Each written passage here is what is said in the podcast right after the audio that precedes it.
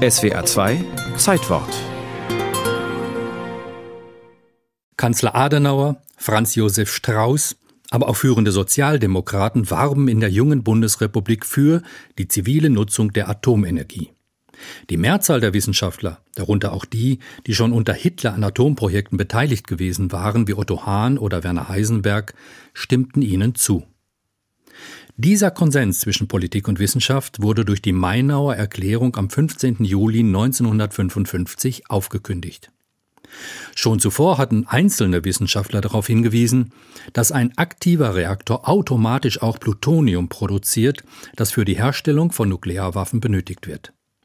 Die 18 Nobelpreisträger wollten mit ihrer Deklaration bewusst ein starkes, weltweit zu hörendes politisches Signal setzen.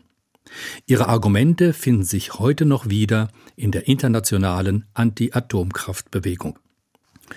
Auf der beschaulichen Schifffahrt zwischen Lindau und Mainau konnten sie allerdings noch nicht ahnen, dass sie sich mächtige Gegner schufen. Adenauer und Strauß warfen den Verfassern Verletzung ihrer Rolle als Wissenschaftler vor. Sie hätten sich aufs politische Feld begeben, von dem sie nur unzureichend Ahnung hätten. Ein Rundfunkreporter. Zum letzten Tag der Nobelpreisträgertagungen in Lindau gehört die schon traditionelle Fahrt über den Bodensee mit einem von der Stadt Lindau geschachterten Schiff.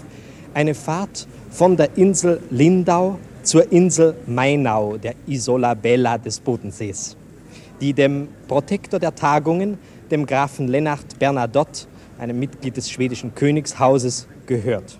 Gastgeber Graf Bernadotte las die Mainauer Deklaration wörtlich in seinem Park vor. Wir sehen mit Entsetzen, dass eben diese Wissenschaft der Menschheit Mittel in die Hand gibt, sich selbst zu zerstören.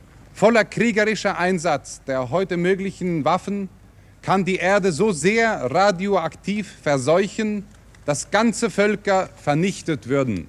Dieser Tod kann die Neutralen ebenso treffen wie die Kriegführenden. Von heute aus betrachtet war die Mainauer Erklärung ein mutiger und weitsichtiger Text.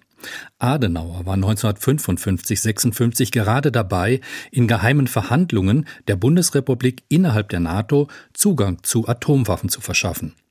Umfragen von 1955 machten bereits deutlich, dass über die Wiederbewaffnungsgegner hinaus eine Mehrheit in der Bevölkerung die atomare Aufrüstung ablehnte. Adenauers Wut über die abtrünnigen Wissenschaftler war also verständlich. Noch etwas ist aus heutiger Sicht bemerkenswert weitsichtig an der Mainauer Deklaration.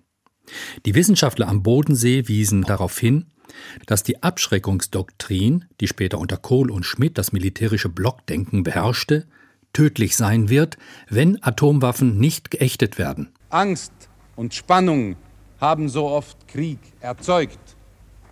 Ebenso scheint es uns eine Selbsttäuschung zu glauben, kleinere Konflikte könnten weiterhin stets durch die traditionellen Waffen entschieden werden.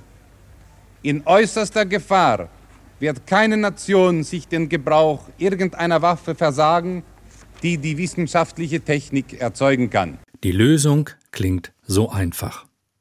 Doch sie scheint utopischer denn je. Alle Nationen müssen zu der Entscheidung kommen, freiwillig auf die Gewalt als letztes Mittel der Politik zu verzichten.